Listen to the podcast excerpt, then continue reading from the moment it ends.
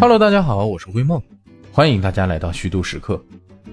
这熟悉咱们节目的朋友都知道啊，咱们虚度时刻呢，在聊各种美食的时候，这最常关联的呀，就是这个天气。那可以说这天气呢，都快成了咱们节目的晴雨表了。基本上咱都是跟着天气聊吃的，热天呢，咱就聊点消暑的；冷天呢，咱就聊点暖和的。这也算适时而食嘛。但今年重庆这个天气啊，实在怪异的很，从春天开始就不正常。这末春时候啊，一直不入夏，然后一入夏呢，就是令人发指的持续高温。好家伙，就前段时间，那我简直是天天吃冰都感觉不够解暑。那持续的高温呢，也延缓了秋天到来的步伐，一直到中秋之后啊，这天气才开始有了凉意。但这凉也不是好凉，那这两周是忽冷忽热，基本上啊一周就能来个四季更迭，这不嘛，上周就成功的把灰梦给作感冒了。上周节目要更新的时候，那灰梦嗓子肿的都说不出来话，于是呢就把咱节目更新给耽搁了。就这周现在啊，灰梦我还没好利索呢，你看这一下子嗓子变得有点沙，说句不要脸的话，听起来还有那么点磁性，是不？这不管天气怎么样不正常吧，日子还得过。你看昨天就是咱们二十四节气里的寒露，那咱们之前在节目里呢也提到过一句俗语，叫“吃过寒露饭，街上不见单衣汉”。确实如此。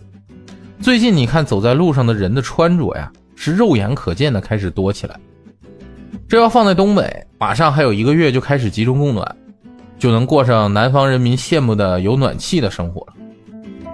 当然呢，这穿的多啊，或者说用供暖的根本原因呢，就是这天气已经变成了一个喜欢动手动脚的流氓。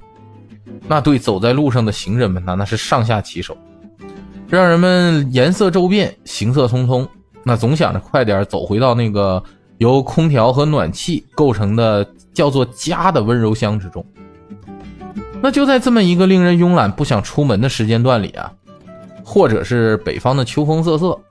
或者是南方的秋雨暂歇，走在满是寒冷湿润的路上，那人们总会仿佛被施了魔法一般，就在某个街角放慢脚步，转了一个与目的地相反的弯儿，那走向一个不起眼的小店，压低声音对老板说上一句：“来一斤栗子，要热乎的。”灰梦是一个东北人，那自小在北方长大，读书呢又来到了祖国的西南，一直到现在。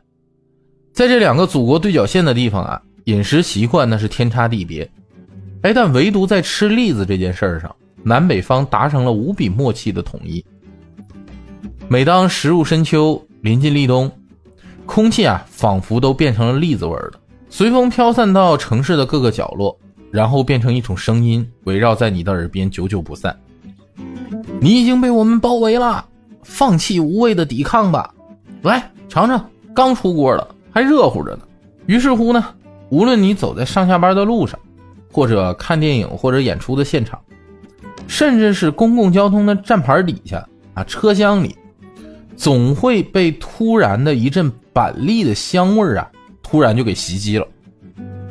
仿佛这一纸袋栗子呢，就变成了这个时间段的江湖暗语。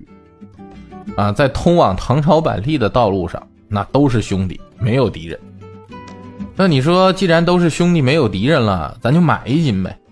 啊，你走到卖唐朝板栗的摊前，看着一颗颗栗子在铁锅里啊与砂石的翻转碰撞，就逐渐变得油光发亮。你会发现自己的心情啊都随之温暖明媚起来了。偶然间有一颗栗子外壳破裂啊，就要发出调皮的噗的一声，那就会连带着你的心呢也跟着颤动一下。然后呢，你这份期待呢就多增加一分。那随着火候的加深呢，栗子的外壳上会露出一个可爱的小笑脸啊，再对着你微笑。就这微笑呢，就足以治愈你在秋日寒冷中的半数忧思。那另一半在深秋当中的迷惘怎么办啊？你等栗子出锅的那一刻，随着你剥开外壳，那甜美的香气啊，肆无忌惮地侵略你的鼻腔、口腔、喉咙的刹那，那也就烟消云散了。当一颗还冒着热气的栗子肉放入嘴中的时候，其实你的第一反应真不是甜，也不是糯，其实就是烫。那这种烫啊，带着街边的烟火气，啊，带着炭火的温度，带着铁锅的炙热，啊，与你在剥壳时候被烫得通红的手指，那就达成一致了。然后呢，就构成了一个坚强的盾牌，帮你抵御住了秋天里的所有寒风。那这种烫带来的感觉啊，让你不得不停下迫不及待咀嚼的动作，啊，让栗子在你的口腔里打两个转儿而在这几秒的时间里。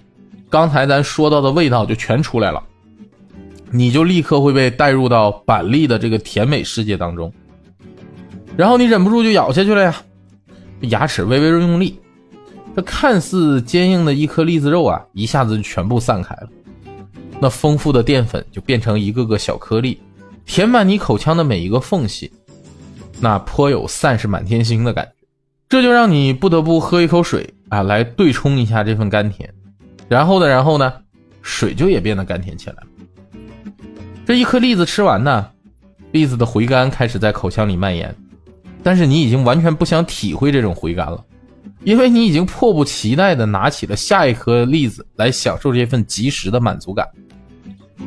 那当一袋板栗消灭干净呢，你接下来的时间啊，就可以葛优躺在沙发上，一边细细地品味板栗的回甘，那一边默默还得想，明天呢？我还得再来上一包。同样的糖炒栗子，那在不同的时间呢，就带着点不同的意义。儿时的糖炒板栗，那单纯觉得甜美、好吃、美味，就像委屈时候的糖果，啊，也是表现好时候的奖励，更是哭闹时候的镇定剂。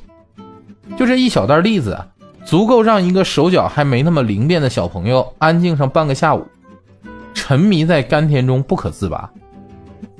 那少年时候唐朝板栗是啥呢？就总带着一丝丝懵懂轻松的爱情气息。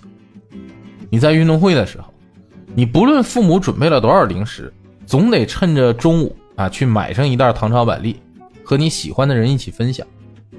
你想象一下那个画面哈，就嘈杂的操场上，懵懂青涩的男孩女孩，那一支随身听，一袋刚出锅的热气腾腾的糖炒板栗。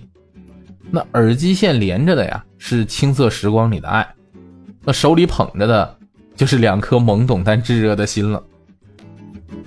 长大后的唐朝板栗就有了好多种角色，啊，我们的人生呢，陷入了行色匆匆的两点一线。在疲惫了一天的下班归途，那一袋唐朝板栗呢，变成了最好的慰藉，抚慰身心，清扫疲惫。然后啊，就在难得闲暇时光的时候啊，你煮上一壶茶。